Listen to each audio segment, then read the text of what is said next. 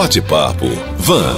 Está decidido. As eleições municipais serão realizadas em 15 de novembro, onde tem segundo turno, a votação ocorrerá em 29 de novembro. O adiamento é por conta da pandemia de Covid-19.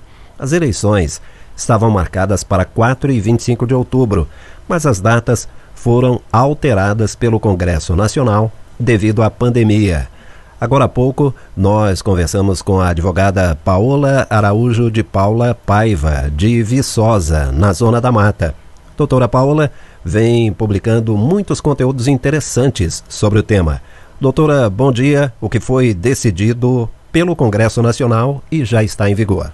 Bom dia, Rodolfo. Bom dia, caros ouvintes da Rádio Vanguarda. É uma honra poder estar aqui comunicando com vocês e debatendo esse tema tão importante. Bom, de fato, a Câmara dos Deputados aprovou o adiamento das eleições municipais de 2020, que anteriormente estavam previstas para o dia 4 e 25 de outubro, e a partir de agora eh, será realizada no dia 15 de novembro, o primeiro turno, e 29 de novembro, o segundo turno. Isso devido à pandemia do coronavírus.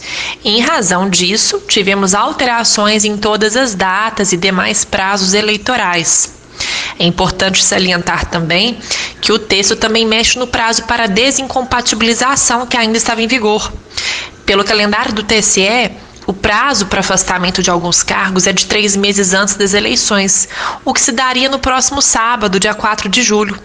Então ele vai passar então para ser uh, ser a partir do dia 15 de agosto, tá? O prazo de desincompatibilização. E segundo a PEC, os prazos que ainda também não venceram até a publicação da emenda constitucional vão considerar a nova data das eleições. Já os que passaram não serão reabertos. Paola também disse que teremos novas datas para outros procedimentos relativos às eleições. Sim, Rodolfo. De acordo com a PEC, nós teremos agora as novas datas para o calendário eleitoral das eleições municipais de 2020. A advogada Paula Araújo de Paula Paiva detalhou alguns aspectos do novo calendário eleitoral. Como nós tivemos várias alterações né, no calendário eleitoral, vou tentar sintetizar é, para que os ouvintes compreendam. Então, a partir do dia 11 de agosto, as emissoras ficam proibidas de transmitir programa apresentado ou comentado por pré-candidato, sob pena de cancelamento do registro do beneficiário. É, entre 31 de agosto a 16 de setembro, temos o período destinado às convenções partidárias, a definição sobre coligações. 26 de setembro, o prazo para registro da, das candidaturas, bem como o prazo para a Justiça Eleitoral convocar partidos e representação das emissoras de rádio e televisão para elaborarem um plano de mídia. E, após o dia 26 de setembro, o início da propaganda eleitoral também na internet. No dia 27 de outubro, prazo para os partidos políticos, coligações e candidatos divulgarem um relatório discriminando as transferências do fundo partidário e do Fundo Especial de Financiamento de Campanha, o fundo eleitoral, os recursos em dinheiro e os estimáveis em dinheiro recebidos, bem como os gastos realizados. 15 de novembro, o primeiro turno da eleição, 29 de novembro, segundo turno.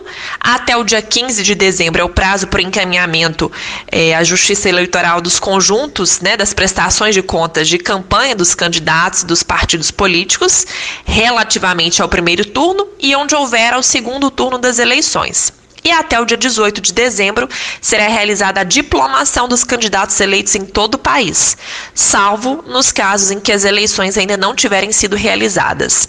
Uma última ressalva, Rodolfo, quando eu cito é, salvo nos casos em que as eleições ainda não tiverem realizadas, sido realizadas, se dá pelo seguinte: em determinados municípios ou até em estados onde a vigilância sanitária é, recomende que não haja as eleições municipais, em razão do avanço do contágio da pandemia do coronavírus, o Tribunal Superior Eleitoral poderá eventualmente alterar as datas das eleições.